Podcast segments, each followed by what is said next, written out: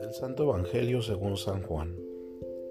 Este es el testimonio que dio Juan el Bautista cuando los judíos enviaron desde Jerusalén a unos sacerdotes y levitas para preguntarle, ¿quién eres tú?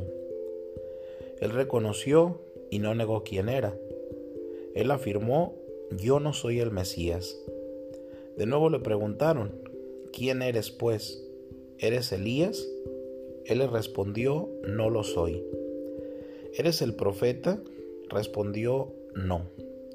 Le dijeron, entonces dinos quién eres, para poder llevar una respuesta a los que nos enviaron. ¿Qué dices de ti mismo? Juan les contestó, yo soy la voz que grita en el desierto, enderecen el camino del Señor, como anunció el profeta Isaías. Los enviados que pertenecían a la secta de los fariseos le preguntaron, entonces, ¿por qué bautizas si no eres el Mesías, ni Elías, ni el profeta?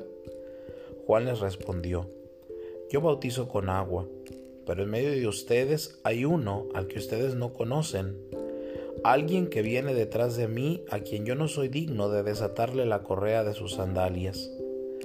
Esto sucedió en Betania, en la otra orilla del Jordán, donde Juan bautizaba. Palabra del Señor.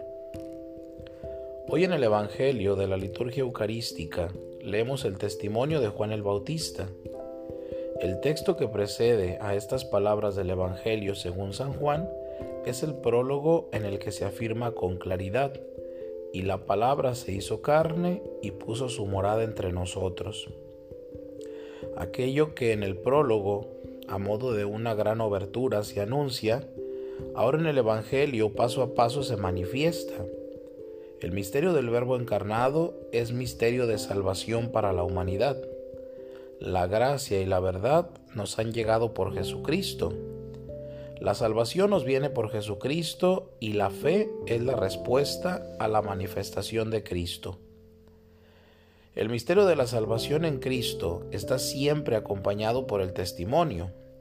Jesucristo mismo es el amén, el testigo fiel y veraz Juan Bautista es quien da testimonio con su misión y mirada de profeta. En medio de ustedes está uno que viene detrás de mí. Y los apóstoles así entienden la misión. A este Jesús Dios le resucitó, de lo cual todos nosotros somos testigos. La iglesia, toda ella, y por tanto todos sus miembros, tenemos la misión de ser testigos el testimonio que nosotros traemos al mundo tiene un nombre. El Evangelio es el mismo Jesucristo. Él es la buena nueva. Y la proclamación del Evangelio a lo largo de todo el mundo hay que entenderla también en clave de testimonio que une inseparablemente el anuncio y la vida. Es conveniente recordar aquellas palabras del Papa Pablo VI el hombre contemporáneo escucha mejor a quienes dan testimonio que a quienes enseñan. O si se escuchan a quienes enseñan es porque da testimonio.